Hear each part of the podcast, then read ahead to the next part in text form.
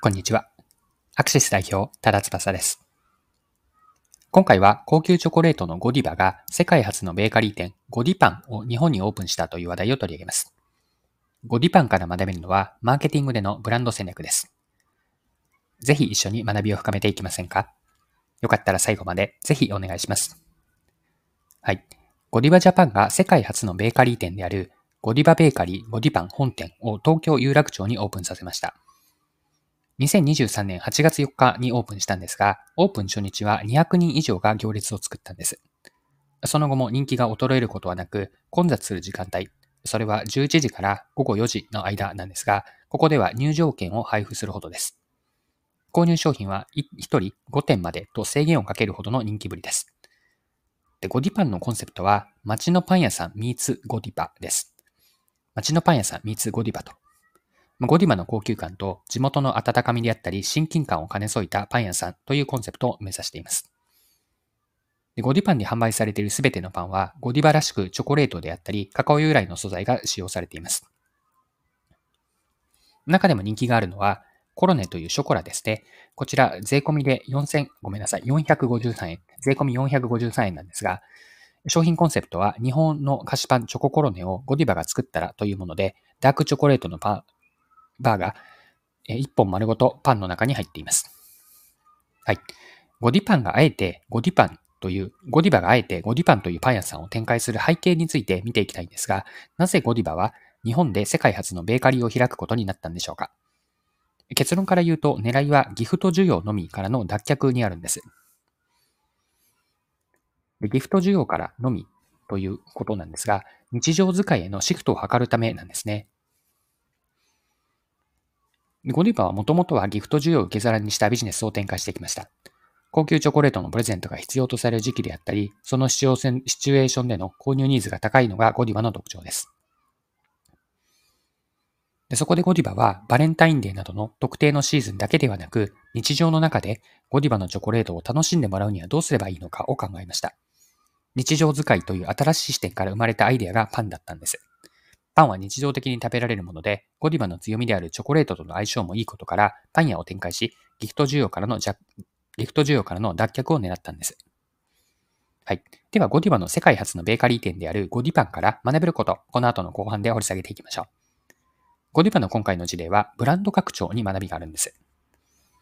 ブランド拡張とは何かなんですが、ブランド拡張とは既存のブランド資産、具体的には、その知名度であったり、信用を新しいカテゴリーでの商品やサービスに適用する、応用して横展開していくアプローチのことなんです。すでにお客さんが知っていて信用しているので、そのブランドから新しいカテゴリーであったり、ジャンルの新商品が出たら、期待値が自然と高まって買ってもらえるということを期待するわけです。ただしなんですが、ブランド拡張には注意点があるんですね。ブランド拡張を目指した新商品が既存のブランドイメージから脱却しすぎていると、ブランドを既存するリスクすらあるんです。例えば、そうですね。高級自動車メーカーが突如としてあまりに廉価な自動車を出した場合はどうでしょうかもちろん低価格によって確かに売れるとは思いますが、それは一時的で長い目で見れば、今まで積み上げてきた高級でラグジュアリーなブランドイメージは崩れてしまうでしょう。ブランドというのは本質的にはお客さんの頭の中にある商品やサービスへの価値イメージなんですね。そのイメージが大きくガラッと変わってしまうと、これまで積み重ねてきたブランド資産を一気に失うことすらあるんです。で今回のゴディバのケースに当てはめれば、高級路線で展開してきたブランドが親近感のある存在になろうとしても、もし一歩やり方を間違えると、今までのゴディバのブランドイメージを失ってしまう可能性もあったわけです。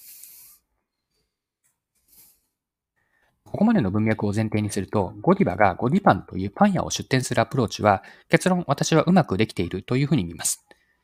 ゴディパンのコンセプト、先ほども触れたんですが、街のパン屋さんミーツゴディバと、こんなコンセプトなんですよね。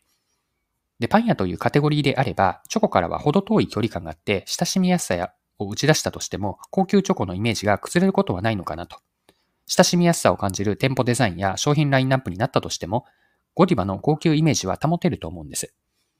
ゴディバの主力商品であるチョコレートを活かせるシナジーもあって、あのゴディバが作ったパンを気軽に手軽に食べられるという消費者からの買いたいという気持ちを作ることができるでしょう。もともとのゴディバの課題感であったギフト需要から日常使いにも広げるというえ狙い、ここも条件も目指す、えー満たすんですよね。以上のように、ゴディバはブランド拡張をうまく活用し、既存の高級イメージ、チョコの方での高級イメージは保ちつつ、新たな市場であるえパンに進出していると。この事例、ブランド拡張の成功例と言えるのかなと思って、今回面白いと思って共有をさせてもらいました。はい、そろそろクロージングです。今回はゴディバのベーカリー店ですね、ゴディパンを取り上げ学べることを見てきました。最後に学びのポイントを振り返ってまとめておきましょう。今回、ブランド拡張がキーワードでした。ブランド拡張とは、既存のブランド名であったり、ブランドとしての資産、知名度とか信用などを新しいカテゴリーでの商品やサービスに適用することです。すでにそのブランドについてはお客さんに知られていて、まあ信用されているわけで、そのブランドから新しいカテゴリーで新商品が出たら、まあ自然と期待値が高まって買ってもらえることを狙います。